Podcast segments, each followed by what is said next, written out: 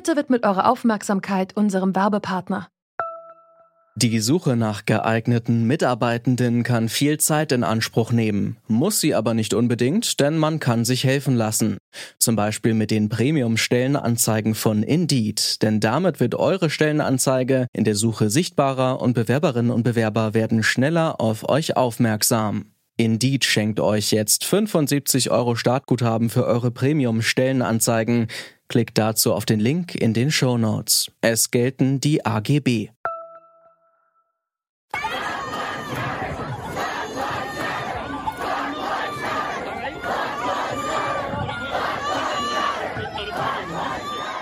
Mit diesen Rufen demonstrieren seit vergangener Woche Menschen auf der ganzen Welt gegen rassistische Gewalt. Anlass ist die Tötung des Afroamerikaners George Floyd durch einen Polizisten in den USA. Der Fall hatte einen erneuten Diskurs über Rassismus ausgelöst, nicht nur in den USA, sondern auch in Deutschland.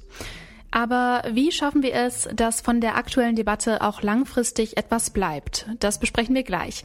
Das hier ist die erste Folge unserer Themenwoche, in der wir uns mit strukturellem Rassismus beschäftigen. Es ist der 8.6.2020 und ich bin Lara-Lena Gödde. Hi.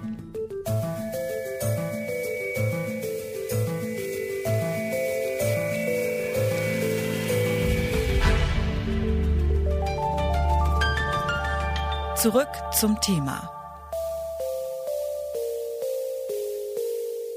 Die aktuellen Proteste gegen Polizeigewalt und Rassismus haben mittlerweile fast alle Teile der Welt erfasst. Auch in Deutschland sind am Wochenende Zehntausende Menschen auf die Straße gegangen. Sie sind allerdings nicht die ersten Proteste dieser Art. Bereits 2013, 2014 und 2016 kam es zu groß angelegten Demonstrationen der Black Lives Matter Bewegung in den USA. Und das sind nur drei Beispiele aus der jüngeren Vergangenheit. Nachhaltig verändert hat sich dadurch allerdings nicht wirklich etwas.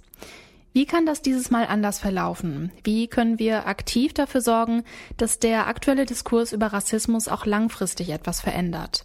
Darüber spreche ich mit Minush Afonso. Sie ist freie Journalistin und hat die Proteste begleitet. Ich habe sie gefragt, wie sie selbst die Demonstrationen am Wochenende erlebt hat. Also ich war gestern ähm, auf dem Protest in Saarbrücken und ja, es waren ziemlich, ziemlich viele Leute da. Also ich habe in Saarbrücken noch nie so viele schwarze Menschen auf einmal gesehen, die für eine Sache gekämpft haben. Und ich fand es wirklich unglaublich toll, sehr bewegend und dieses Gemeinschaftsgefühl wurde auf jeden Fall sehr bestärkt. Und ich meine, allein in Saarbrücken waren nur 3000 Leute da mhm. und es war schon dieses Gefühl. Und in Berlin waren ja über 25.000 Menschen. Also wir haben auf jeden Fall was bewegt. Gerade liegt ja medial viel Aufmerksamkeit auf dem Thema Rassismus und Polizeigewalt und ja, viele große Medienhäuser berichten, aber auch in sozialen Medien äußern sich ja viele Menschen dazu oder nehmen an Protesten teil wie dem Blackout Tuesday und posten zum Beispiel schwarze Kacheln. Als wie wirkungsvoll empfinden Sie diese digitale Solidarität und diese kleinen Gesten? Ich finde, solange diese digitale Solidarität sich nicht nur auf diese digitale Solidarität beschränkt, ist es absolut in Ordnung und sogar wünschenswert. Und es sollte auch kein Trend sein, sich für schwarze Menschen einzusetzen.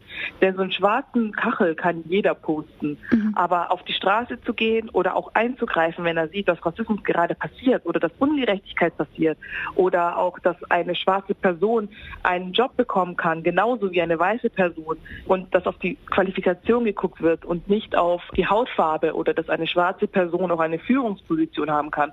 Es sind diese Dinge, die auch zählen. Und es ist weit über Social Media hinaus. Und das ist auch ein sehr, sehr großer Schritt. Also das müssen die Leute sich auf jeden Fall bewusst sein, dass es sich mit so einem schwarzen Kachel auf jeden Fall nicht getan hat. Auch in den letzten Jahren gab es ja immer wieder einschneidende rassistische Ereignisse, die zum Teil zu Protesten geführt haben. Da hat sich nachhaltig ja nicht so viel verändert. Ähm, glauben Sie, dass diese aktuelle Bewegung da anders verlaufen könnte oder dass das jetzt wirklich eine Zäsur ist, wo es dann wirklich anders verläuft? Ich hoffe, dass es so ist und ich hoffe, dass es nicht nur so eine Art, ja, wir haben jetzt ein neues Thema nach Corona ist. Mhm. Es muss auf jeden Fall sich was ändern und es muss sich auf jeden Fall was tun. Also meine Reaktion ist unterschiedlich. Also in meinem Freundeskreis sind viele Leute tatsächlich äh, wach geworden und haben auch gemerkt, dass es ein Rassismusproblem gibt. Aber bei Freundesfreunden habe ich schon auch gehört, dass sie es vermissen, diese Solidarität von weißen Freunden, von denen sie gedacht hätten, dass sie auch darauf reagieren. Und ich denke, vielleicht ist es in unterschiedlichen Freundeskreisen unterschiedlich, wie die Leute reagieren. Also das müsste man abwarten und, und schauen. Aber ich hoffe auf jeden Fall, dass sich was ändert und nicht nur in den USA, sondern auch in Deutschland bei uns.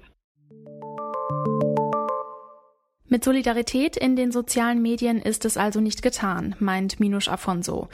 Es erfordert auch Offline-Engagement, um ein Problem wie Rassismus anzugehen.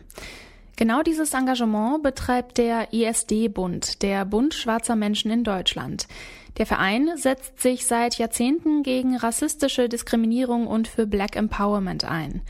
Was die aktuellen Ereignisse für ihre Arbeit und ihre Ziele bedeuten, das hat mir Tahir Della verraten. Er ist Sprecher des ISD-Bundes. Auch ihn habe ich nach seiner Einschätzung der aktuellen Proteste gefragt.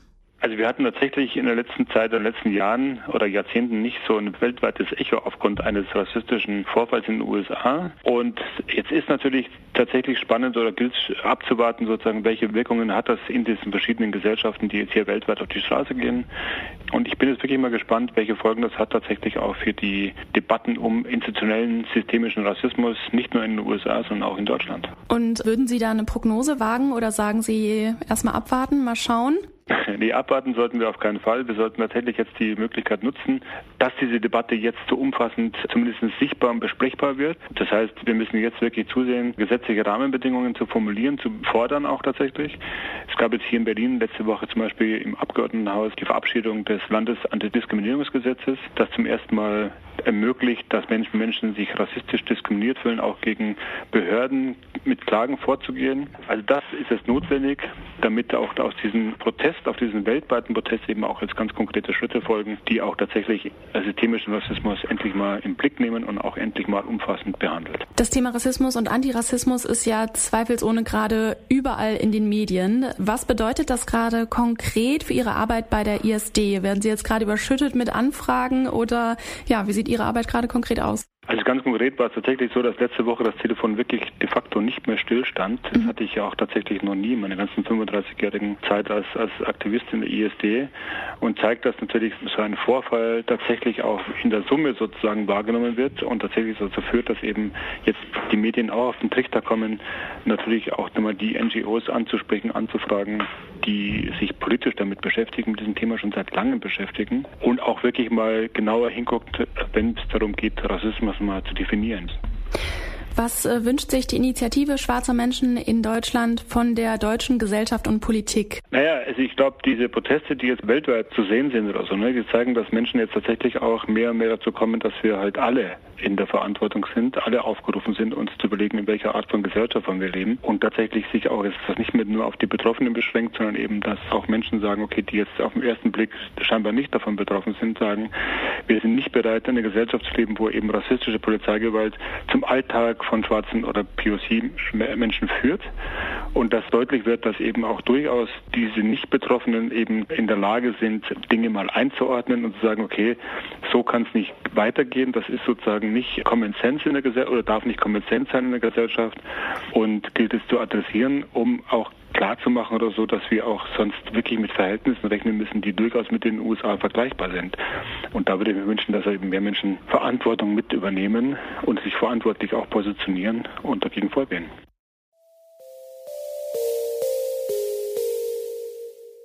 Dass ein rassistisch motivierter Mord weltweit solche Proteste auslöst, ist also durchaus etwas Neues, meint Tahir Della von der Initiative Schwarze Menschen in Deutschland. Das macht natürlich Hoffnung, dass die Proteste dieses Mal auch nachhaltig etwas bewirken und die Position von People of Color in unserer Gesellschaft stärken. Dazu reicht es allerdings nicht, nur einmal eine schwarze Kachel auf Instagram zu posten. Vielmehr braucht es kontinuierliches Engagement, sein eigenes Verhalten immer wieder zu hinterfragen und den Rassismus anderer nicht zu dulden. Tahir Della wünscht sich, dass auch Menschen, die nicht von Rassismus betroffen sind, Verantwortung übernehmen und sich klar gegen Rassismus positionieren. Das war's für heute. Wenn euch das Thema weiterhin interessiert, dann abonniert zurück zum Thema doch gerne auf der Podcast-Plattform eurer Wahl.